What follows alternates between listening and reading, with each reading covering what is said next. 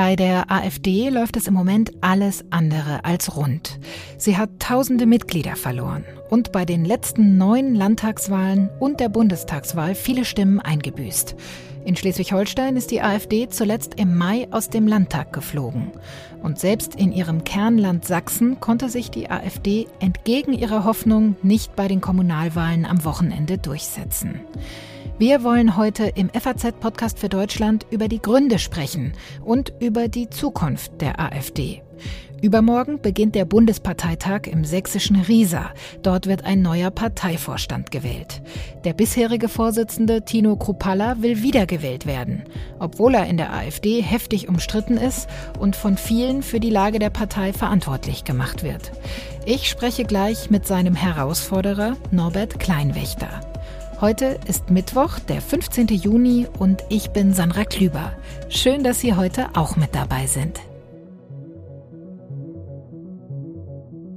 Und deshalb stimmt morgen für Sebastian Wippel. Er wird morgen das Ding rocken. Ich bin fester überzeugt als je zuvor. Er kämpft für unsere Heimat, für unsere Bürger und für unsere Zukunft. Vielen Dank, liebe Freunde. Diese Hoffnung von AfD-Chef Tino Kruppalla hat sich nicht erfüllt. Sebastian Wippel konnte sich bei der Landratswahl im Kreis Görlitz nicht gegen den CDU-Bewerber durchsetzen. Ja, und so ging es auch allen anderen AfD-Kandidaten in Sachsen.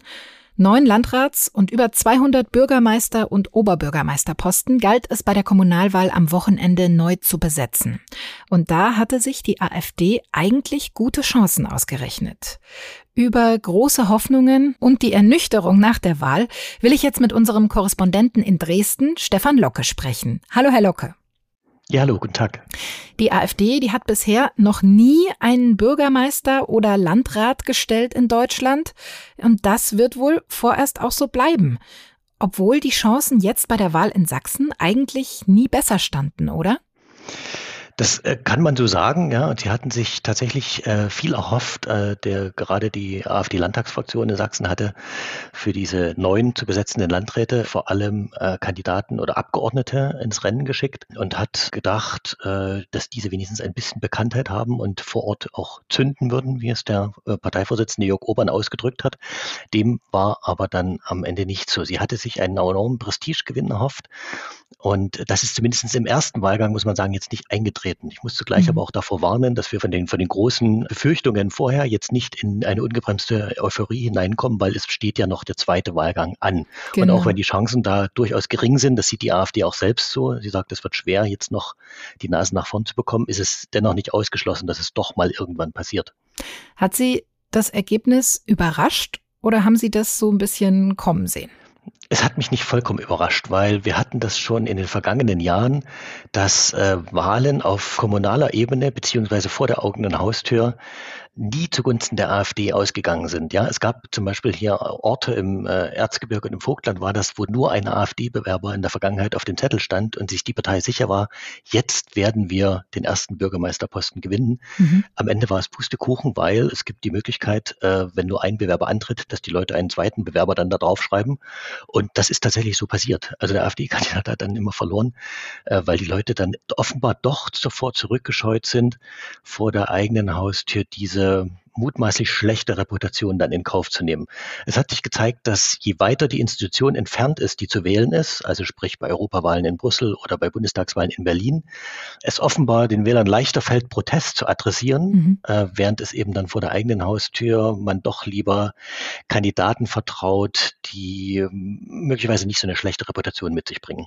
Das heißt, jetzt mal vereinfacht ausgedrückt, wenn es dann drauf ankommt, möchte man dann doch nicht diesen vermeintlichen Makel haben, zum Beispiel in der ersten Stadt mit AfD-Bürgermeister zu wohnen.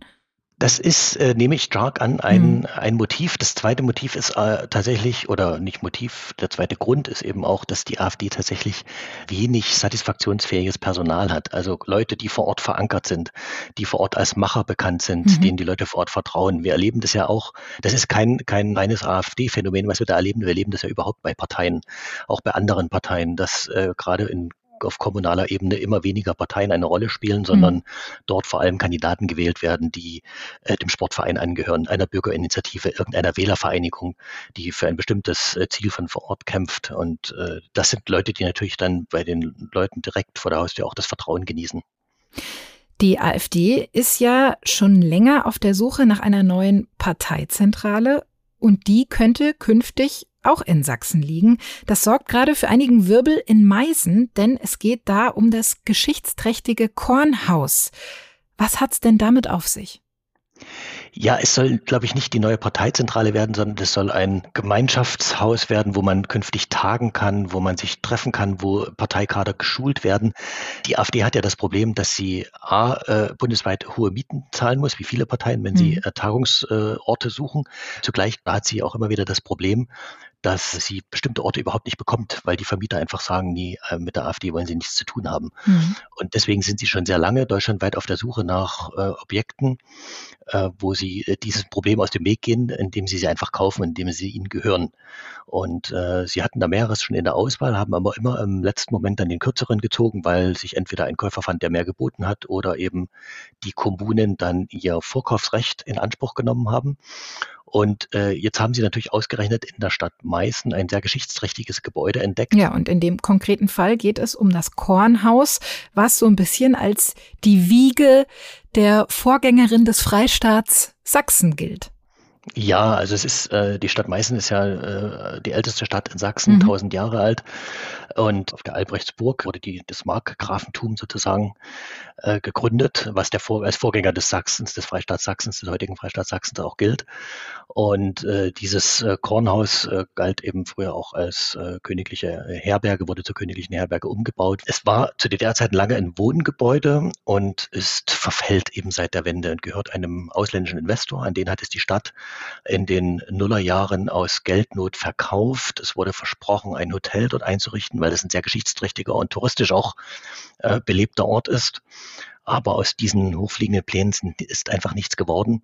Und jetzt kam es dazu, dass der Eigentümer die Grundsteuer äh, schuldig geblieben ist und deshalb die Stadt die Zwangsversteigerung angesetzt hat. Und das ist eben der Punkt, wo die AfD jetzt ansetzt. Sie hat bereits die Gebühr für die Zwangsversteigerung, um äh, daran teilnehmen zu können, überwiesen und mhm. äh, ist tatsächlich fest entschlossen, das Gebäude zu erwerben. Am 4. Juli. Am 4. Juli, genau, ist diese äh, Zwangsversteigerung am Amtsgericht angesetzt und bisher steht der Termin noch. Ja. Ja, und wie wird das in der Bevölkerung aufgenommen, dass äh, bei einem solch geschichtsträchtigen Gebäude möglicherweise bald die AfD-Flaggen äh, gehisst werden? Ja, das ist interessant. Äh, das ist wie häufig, es gibt äh, die üblichen Verdächtigen, die sich dann sofort dagegen wehren, ne, mhm. ne, als, das, als die Gerüchte oder die Pläne äh, publik wurden. Aber es sind eben auch sehr wenige Leute. Also es besteht jetzt kein massenhafter Proteststurm. Die Stadt hat sich sofort rausgezogen. Der Oberbürgermeister ist quasi in Deckung gegangen, äh, wie er das häufig macht bei solchen schwierigen Themen. Äh, es gibt die Aufforderung von einigen Bürgern, die sich sehr engagieren in Meißen, Bürgervereinen, von einer mhm. Initiative, die sich für die Rettung der Altstadt nach der Wende eingesetzt hat die haben sich dagegen gewehrt und den Freistaat aufgefordert, das Gebäude doch zu erwerben. Aber der Freistaat hat eben, also die Landesregierung hat wissen lassen, dass es im Grunde keinen Staatsbedarf für so ein Gebäude gibt. Und jetzt äh, gibt es verschiedene Initiativen, die versuchen, das doch noch im letzten Moment zu verhindern. Man könnte zum Beispiel einfach diese Grundsteuer, das sind 17.000 Euro, äh, bezahlen und dann wäre die Zwangsversteigerung erstmal abgewendet. Mhm. Ob das so kommt, steht aber im Moment noch in den Sternen. Also, das äh, gilt es noch abzuwarten. Ich würde gerne zum Abschluss unseres Gesprächs noch mal kurz auf die Wahl zu sprechen kommen. Welchen Einfluss hat denn das Ergebnis der AfD in Sachsen äh, bei der Kommunalwahl jetzt auf die Bundespartei? Wie sehr schadet es denn Ihrer Einschätzung nach zum Beispiel Bundessprecher Tino Kruppalla, der ja aus Sachsen kommt und am Wochenende auf dem Bundesparteitag in Riesa wiedergewählt werden will? Ja, also das Ergebnis ist auf jeden Fall kein Rückenwind für ihn, den er sich möglicherweise erhofft hatte. Denn äh, er hat ja zehn Niederlagen, glaube ich, bei Landtagswahlen jetzt äh, mittlerweile zu verantworten, nicht alleine, auch noch zusammen mit seinem ehemaligen Co-Vorsitzenden Jörg Meuthen. Aber natürlich für seinen Kropallas Pläne jetzt äh, abermals als Bundessprecher anzutreten und wiedergewählt zu werden, ist das ein herber Rückschlag, weil mhm. Sachsen gilt ja als eine Hochburg mhm. der Partei und man muss eben auch tatsächlich sagen, sie ist es nach wie vor.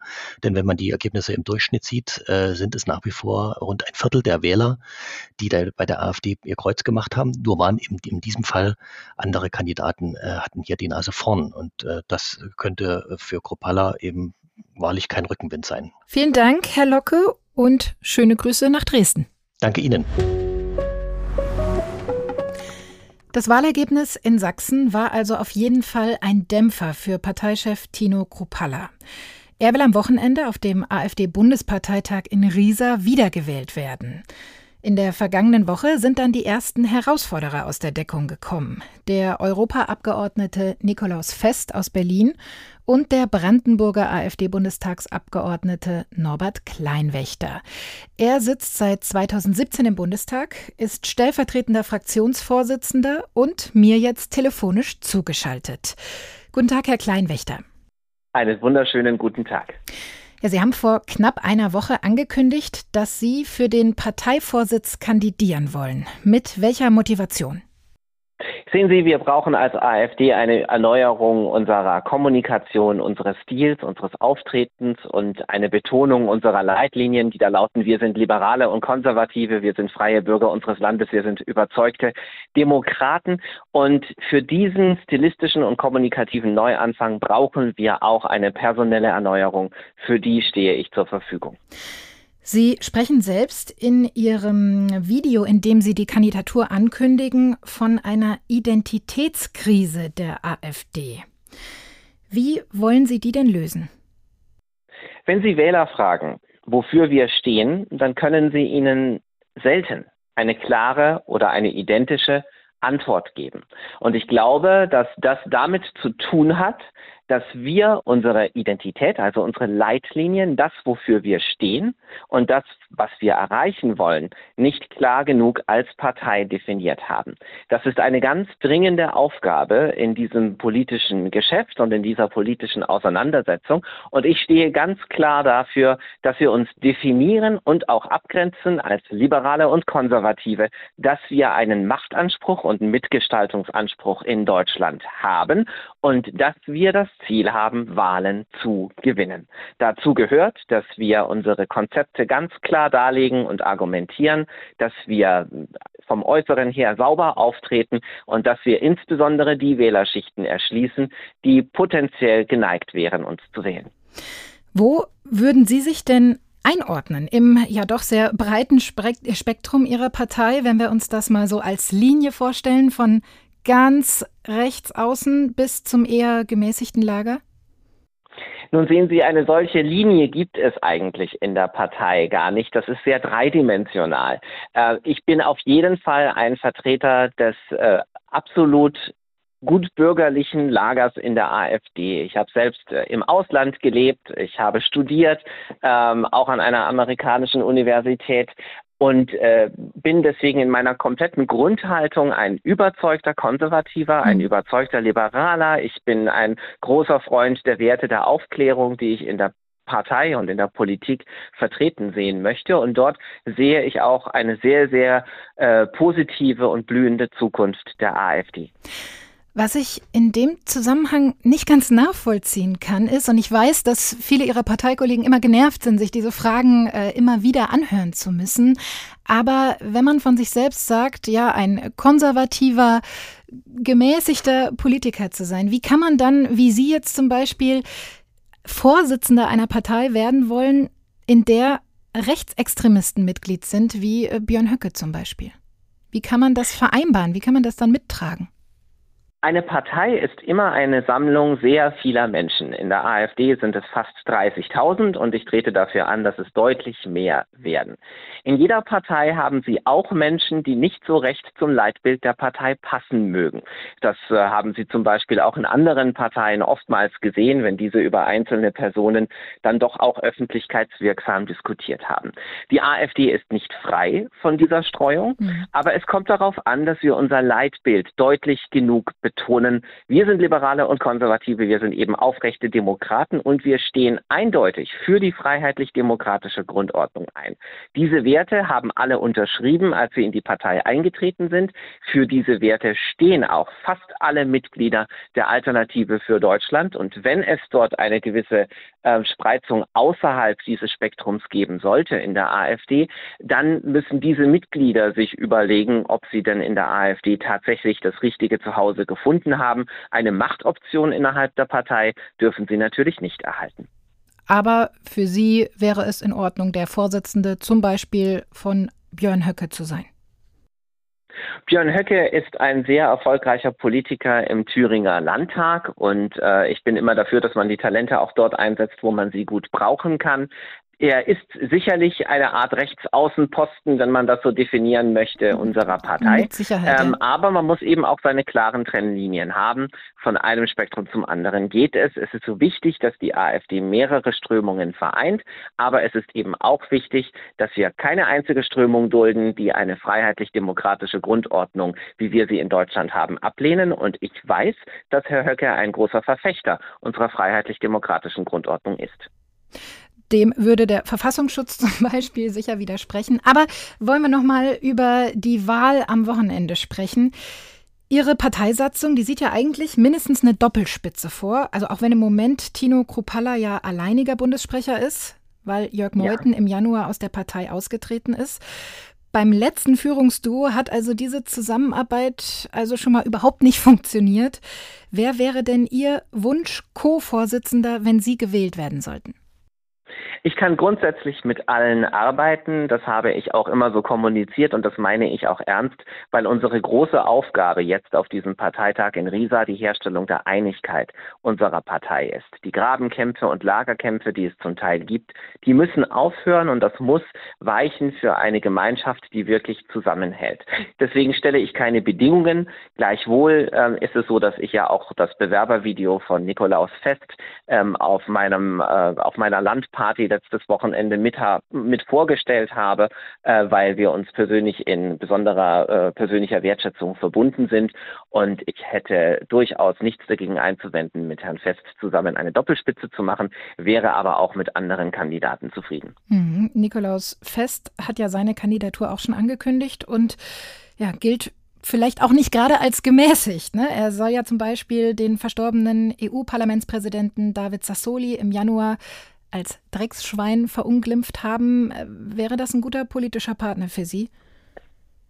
Herr Fest ist ein absolut äh, hervorragender, denkender Kopf. Äh, er ist ein sehr politischer Kopf, äh, macht im Europaparlament eine hervorragende Arbeit als Delegationsleiter der AfD-Delegation dort äh, im Europaparlament. Und ich glaube, dass diese Verknüpfung auch mit der europäischen Politik ganz wichtig für unsere Partei ist. Ich bin selbst ja auch im EU-Ausschuss im Bundestag. Sie sind seit 2013 schon Parteimitglied, haben also auch den rasanten Aufstieg und viele Erfolge der AfD miterlebt.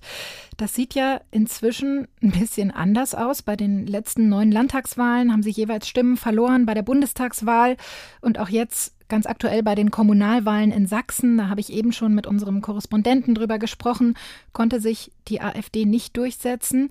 Welche Verantwortung trägt Ihrer Meinung nach Parteichef Tino Kruppalla für diese Ergebnisse? Ich arbeite mit Tino Kruppalla vertrauensvoll im Fraktionsvorstand zusammen und bin ihm auch dankbar für die geleistete Arbeit. Gleichwohl deuten die Ergebnisse eben darauf hin, dass wir als Partei unsere Ziele, nämlich den Wähler anzusprechen, nicht mehr erreichen. Wir mhm. verlieren in der Wählergunst. Das hat mit unserem Image, das hat mit unserer Kommunikation, mit unserem Stil, mit unserem Auftreten zu tun und ganz global damit, dass immer weniger Wähler uns das Vertrauen schenken, dass sie sagen, die AfD wird für mich eine bessere Zukunft schaffen. Und das ist unsere große gemeinsame Aufgabe auf diesem Parteitag in Riesa, genau diese Haltung, dass wir das wollen, dass wir ähm, eine positive, gute, blühende Zukunft für die Menschen in Deutschland äh, erreichen wollen. Mit unserem Programm, mit unseren Konzepten, von denen wir überzeugt sind, das müssen wir ganz in den Vordergrund stellen. Das muss jetzt auch erfolgen, eben mit einer personellen Erneuerung. Äh, wissen Sie, ich möchte keine Nabelschau der Fehler Einzelner äh, betreiben, denn ich habe selbst auch Fehler gemacht in meinem Amt und in meinem Mandat. Ähm, Fehler gehören dazu. Wichtig ist, dass wir diese Fehler in Zukunft beheben und dass wir gemeinsam positiv vorangehen. Sie haben sich jetzt sehr auf die Personalfragen äh, fokussiert, aber wie sieht es denn eigentlich mit den Inhalten aus? Könnte man da vielleicht provokant sagen, dass die AfD bei den Inhalten auch überhaupt nicht mehr punkten kann. Sie haben ja traditionell immer von Krisen profitiert, ne? der Euro-Krise oder der Flüchtlingskrise natürlich und genau diese Themen besetzt und das war Ihr Erfolgsgeheimnis. Aber bei den zwei großen Krisen der jüngsten Vergangenheit, der Corona-Pandemie und dem Ukraine-Krieg, da hat das überhaupt nicht mehr funktioniert. Da konnten Sie überhaupt nicht diese Themen besetzen für sich. Was macht Sie denn so sicher, dass Sie jemals wieder an alte Erfolge anknüpfen können?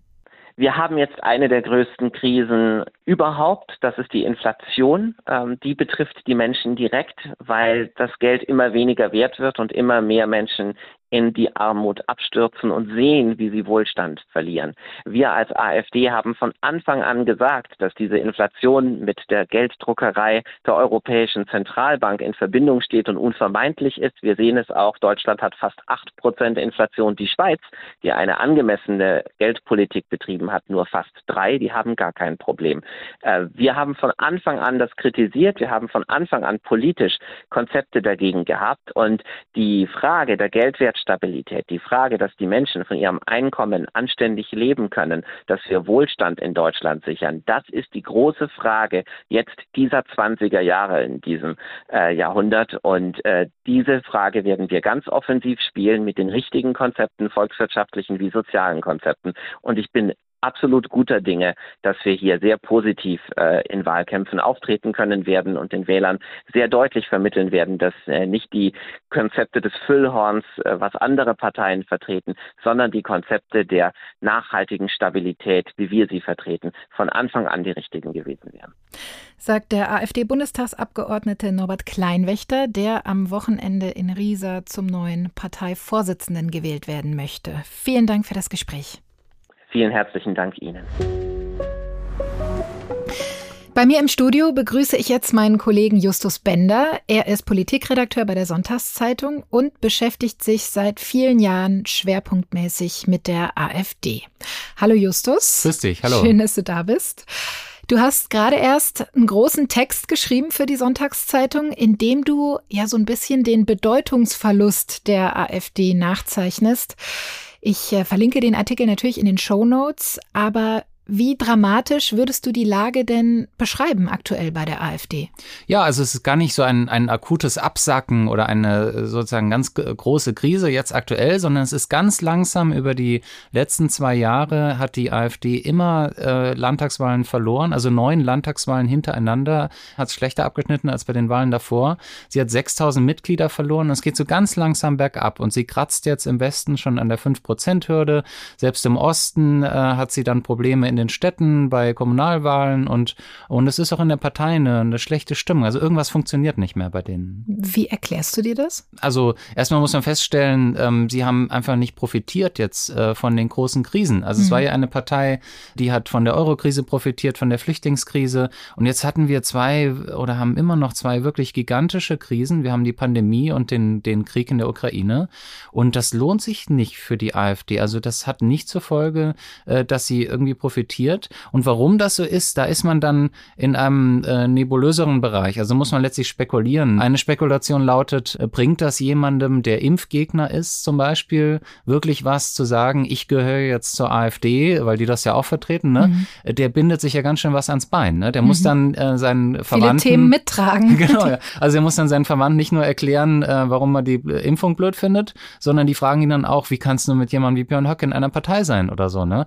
Also man hat, man belastet belastet seine Position. Die AfD ist unheimlich festgelegt und, und letztlich erstarrt auch in dieser Ecke, ne, gegen Islam, gegen Ausländer und was nicht alles, dass sie, glaube ich, die Leute nicht so aufsaugen kann. Ähm, das ist sicherlich ein Problem. Siehst du es vielleicht auch ein bisschen darin begründet, dass die AfD jetzt bei den großen Themen, du hast gerade angesprochen, Pandemie und Krieg auch eigentlich keine klare Haltung nach außen verkörpert? Ja, genau. Also sie hatte bei der Pandemie ähm, sich sogar um 180 Grad gedreht. Mhm. Also äh, als das Virus noch in China war, war es ja sozusagen der, der ausländisch, die mhm. ausländische Bedrohung. Das passte ja sozusagen ins Schema der Partei. Und haben die ganz schnell gesagt, hier Leute, wir müssen die Grenzen dicht machen und Deutschland schützen und was nicht alles.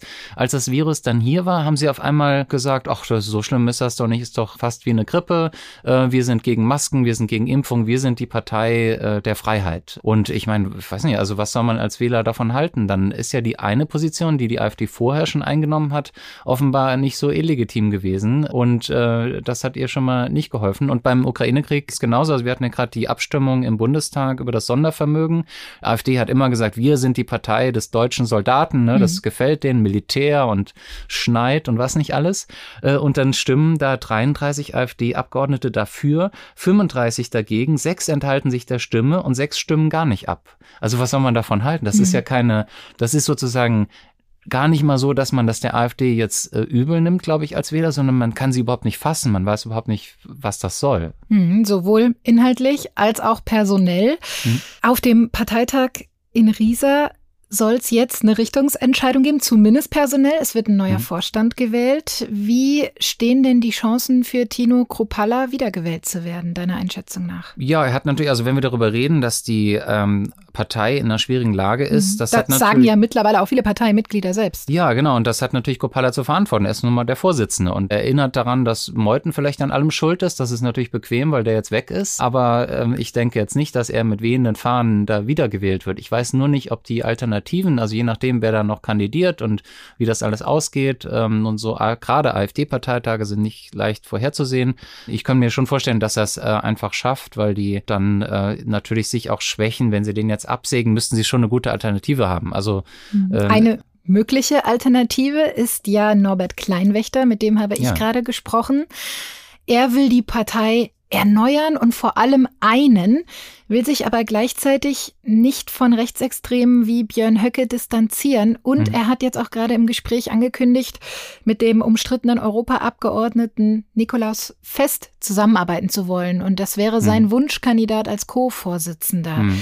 Wie schätzt du das ein? Wie passt das zusammen? Das ist natürlich der Widerspruch in sich. Also wenn man äh, einerseits sagt, man möchte die Partei einen und sagt, man will äh, auch mit den Radikalen zusammenarbeiten. Der, der Grund der fehlenden Einigkeit ist ja die Existenz der Radikalen. Radikalen. Also mhm. äh, der, der Grund ist ja, dass man eigentlich als gemäßigter politischer Mensch nicht gemeinsame Sache machen kann äh, mit solchen Leuten. Wenn er es jetzt trotzdem tut, dann setzt er eben fort, ähm, was Generationen von AfD-Politikern vor ihm auch schon fortgesetzt haben. Und das war letztlich immer so ein bisschen das Erfolgsrezept der AfD, dass sie diesen Streit nicht etwa aus, also nicht etwa gelöst hat, denn daran sind alle gescheitert, aber sie hat ähm, immer behauptet, dass sie an einer Lösung dran sei. Und auch Kleinwächter wäre dann wieder eine neue Generation von AfD-Politiker, die sagt, ja, ja, wir sind da dran, wir arbeiten und ich bemühe mich und geben Sie mir doch mal ein bisschen Zeit, ich bin doch gerade erst gewählt oder äh, und so weiter. Und so soll letztlich diese, äh, diese Spannung aufrechterhalten werden äh, und es soll immer eine Möglichkeit gefunden werden für Leute, die eigentlich mit Extremisten gemeinsame Sachen machen, dass die sich irgendwie noch bürgerlich nennen dürfen. Mhm. Ähm, Denn und, mit ja. seinem Wunschpartner Nikolaus Fest hat er ja auch eine nicht ganz ja. unumstrittene Wahl da getroffen. Ja, ja, also Fest wollte schon mal in einem Gastbeitrag der Jungen Freiheit, an den ich mich erinnere, äh, wollte alle Moscheen in Deutschland schließen. Äh, er ist in, in AfD-Kreisen jemand, ähm, der immer auffällt durch sehr harsche Äußerungen und auch der so, so, hat so einen Drang, auch solche Äußerungen zu tätigen äh, und ist mit Sicherheit kein Gemäßigter. Hm, das ist vielleicht auch der Versuch von Kleinwächter, dann eben wieder alle im gesamten ja. Parteispektrum zu erreichen. Björn Höcke, wir haben ihn auch gerade eben schon angesprochen, hat auch eine Kandidatur bisher zumindest nicht ausgeschlossen. Mhm. Ich glaube, das hat ja so ein bisschen Methode, dass er auch gerne damit ja. kokettiert, möglicherweise zu kandidieren. Er will jetzt auf dem Parteitag einen Antrag stellen, auch dass es zukünftig nur noch eine Einzelspitze mhm. in der Partei gibt.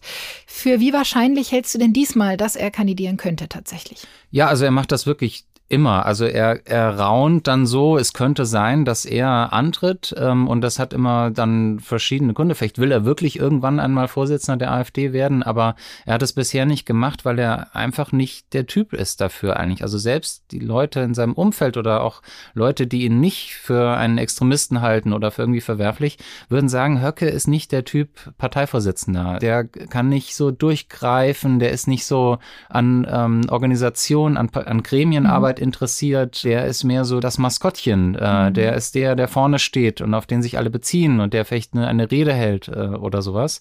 Also ich glaube nicht, äh, dass es passiert, aber man hat schon alles erlebt auf AfD-Parteitagen, deswegen darf man sich da nicht zu sehr festlegen. Also es wird auf jeden Fall spannend am Wochenende. Ja. Gehen wir mal weg von den Personalfragen hin zu den Inhalten. Äh, Norbert Kleinwächter hat auch gerade gesagt, dass er die große Chance für die AfD sieht, auch wieder inhaltlich punkten zu können, hm. indem sie sich auf die Inflation setzen und äh, damit eben wieder Menschen erreichen wollen. Hm. Könnte das der AfD tatsächlich wieder Aufwind geben? Also es kann natürlich alles immer passieren. Ich denke nur, wir haben durch die Pandemie ja jetzt wirklich zwei sehr schwere Jahre gehabt und es sind wirklich Leute waren arbeitslos und es war also gerade für Künstler oder Gastronomen äh, war das ja wirklich verheerend. Äh, und was wir nicht erlebt haben in der Zeit ist zum Beispiel, dass die Linke dadurch hochkommt. Also hm. es, es verliert ja nicht nur die AfD am rechten Rand, sondern auch am linken Rand äh, verliert die Linke. Und ich würde mal sagen, so ganz generell, Wähler wählen nicht unbedingt einfach nur nach ihren Interessen. Es gibt sehr viele wohlhabende Menschen in Deutschland, die wählen Parteien, die die Steuern erhöhen wollen. Mhm. Und es gibt einfach ganz viele Effekte, wo Leute nicht an sich denken, sondern ähm, an die Gemeinschaft und auch einfach Überzeugungen haben. Dann ist halt jemand, der vielleicht eigentlich einen Nachteil davon hätte, ist aber ultraliberal, weil er ganz überzeugt ist, ne? Und der wählt dann halt solche Parteien. Und deswegen, also ich bin da skeptisch. Also warum hat die AfD dann dann bisher noch nicht profitiert während der Pandemie? Es waren ja auch harte Jahre. Ja, absolut. Wir müssen aber auch noch über ein ganz anderes Thema kurz sprechen. Der ehemalige Parteichef Jörg Meuthen, der ist nach jahrelangen Flügelkämpfen und Machtkämpfen im Januar endgültig dann aus der AfD ausgetreten. Und jetzt am Freitag hat er seine neue politische Heimat verkündet. Er wechselt oder ist bereits gewechselt in die Zentrumspartei. Aufsehenserregende Austritte von Parteivorsitzenden, die haben bei der AfD ja fast schon Tradition. Erst Parteigründer Bernd Lucke, dann Frauke Petri und jetzt schließlich Jörg Meuthen. Meine Kollegen David Brucklacher und Yannick Grün haben die Geschichte dieser drei Parteiaustritte nochmal für uns zusammengefasst. Guten Tag, meine Damen und Herren. Ich begrüße Sie zur Vorlesung Wachstumstheorie. Haben Sie Fragen zu dem, was ich in der vergangenen Vorlesung gemacht habe, dann heben Sie bitte die Hand. Und so klingt Bernd Lucke bei seiner Online-Vorlesung zum Thema Wirtschaftswachstum an der Uni Hamburg. Dass er zu den Gründungsmitgliedern der AfD gehört und bis 2015 als Sprecher der Partei fungierte, erwähnt er zwar im Lebenslauf auf seiner Website, ansonsten ist es medial aber recht still geworden um Bernd Lucke. Am Verbrennungsmotor hängen Hunderttausende von Arbeitsplätzen. Und die Grünen wollen diesen Verbrennungsmotor verbieten. Hier wettert Lucke noch gegen die Grünen in seinem Videoeintrag auf seiner Website von 2019.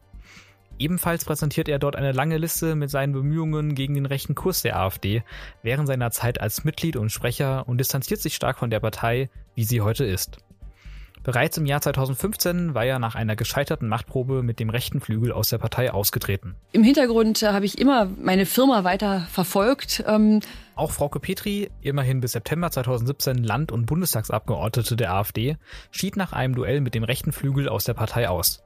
Ihre nach dem Austritt neu gegründete Partei, die Blaue Partei, löste sich auch bereits 2019 wieder auf. Seitdem stehen die Zeichen eher auf einem Rückzug in die Wirtschaft. Dank weiter produziert hat, also chemisch gibt es doch genug Ideen, die ich gern weiterverfolgen würde. Ähm Nun ist auch Jörg Meuthen nach sechseinhalb Jahren als Co-Chef der Partei ausgetreten. Noch 2017 hatte er sich versöhnlich mit dem rechten Flügel gegeben. Der Flügel ist ein integraler Bestandteil unserer Partei und das wird er auch in Zukunft immer bleiben. Zwei Jahre später jedoch hatte er sich stark vom rechten Flügel distanziert und die Affinität des Flügels zum Antisemitismus und Rassismus als große Gefahr für die AfD bezeichnet. Nun hat auch er den internen Machtkampf gegen den rechten Flügel verloren. Jedenfalls ähm, ähm, haben sie einen Einfluss, der entschieden größer ist, als er sein dürfte. Eine neue Partei möchte Jörg Meuthen nicht gründen. Er ist in die Deutsche Zentrumspartei eingetreten und möchte dort weiter für seine politischen Überzeugungen kämpfen. Erstmal will ich da Parteimitglied sein, will mich da integrieren, werde da mitarbeiten und äh, wenn es dann auf Führungsaufgaben rausläuft, dann nehme ich die natürlich gerne. Das wird sich sehen. Das ist auch bei einer so kleinen Partei übersichtlich, sagen Sie selbst. Hat dich der Schritt von Jörg Meuthen überrascht, in die Zentrumspartei einzutreten? Ja, ich habe das jetzt nicht irgendwie auf dem Schirm gehabt, dass er in die Zentrumspartei rein will. Ich hatte gedacht, dass er was gründet. Er hat das mal angedeutet, dass also irgendwas Neues wird er machen. Er wird sich jetzt nicht einfach zurückziehen. Und ich glaube, der äh, Hintergrund äh, dürfte sein, dass er halt nochmal ins Europaparlament äh, gewählt werden will. Äh, dafür braucht er irgendeine Plattform. Und im Europaparlament ist es ja so, je nachdem, ob die das noch schaffen, das Wahlrecht zu ändern vor der nächsten Europawahl, äh, hat er vielleicht äh, nur eine ganz, ganz geringe Hürde Hürde zu überspringen oder eine so ein bisschen zwischen drei oder vier Prozent. Äh, ähm, und das ist vielleicht schaffbar für ihn. Also ich denke, er versucht einfach da nochmal reinzukommen und dann hat er nochmal ein paar Jahre Mandatsarbeit in Brüssel. Mhm. Er ist ja nicht der Erste, der einen politischen Neuanfang nach der AfD versucht. Ist das überhaupt möglich? Ja, also die, ich finde, die früheren Vorsitzenden der AfD haben sich alle selbst überschätzt. Also mhm. auch Lucke dachte ja, wenn er als Galionsfigur der Gemäßigten rausgeht, dann folgen ihm alle. Und auch Petri hat das ja dann versucht. Und letztlich haben die alle falsch eingeschätzt, dass die AfD nicht von sich selbst abhängt oder von den Personen, äh, die sie vertritt, sondern von der gesamtgesellschaftlichen Lage in Deutschland. Und ähm, Flüchtlingskrise und Eurokrise haben solche Erosionen in der Parteienlandschaft verursacht, dass äh, die AfD einfach davon getragen wurde. Und äh, es war egal, was die machten. Und die machten ja auch vieles falsch. Und insofern hängt das nicht an Personen. Also wenn die Personen weg sind, dann kommt irgendjemand anderes, dann könnte Herr Kleinwächter diese Rolle genauso spielen, die Herr Meuthen gespielt hat, als der Gemäßigte, den man noch mal ein bisschen Zeit geben soll, damit er die Partei unter Kontrolle bringt. Vielen Dank, Justus, für deine Einschätzungen. Sehr gerne, ja. Das war der heutige FAZ-Podcast für Deutschland. Eine Sache möchte ich aber zum Schluss nicht unerwähnt lassen, denn die AfD hat zumindest juristisch heute einen Erfolg erzielt. Das Bundesverfassungsgericht hat geurteilt, dass Altkanzlerin Angela Merkel mit ihrer Äußerung zur Ministerpräsidentenwahl 2020 in Thüringen die Rechte der AfD verletzt hat. Sie hatte die Wahl von Thomas Kemmerich mit den gemeinsamen Stimmen von CDU und AfD unverzeihlich genannt. Bei uns in Hessen ist morgen mit von Leichnam ein Feiertag. Deshalb hören wir uns erst am Freitag wieder. Dann ist mein Kollege Andreas Krobock für Sie da. Ich wünsche Ihnen einen schönen Abend. Machen Sie es gut.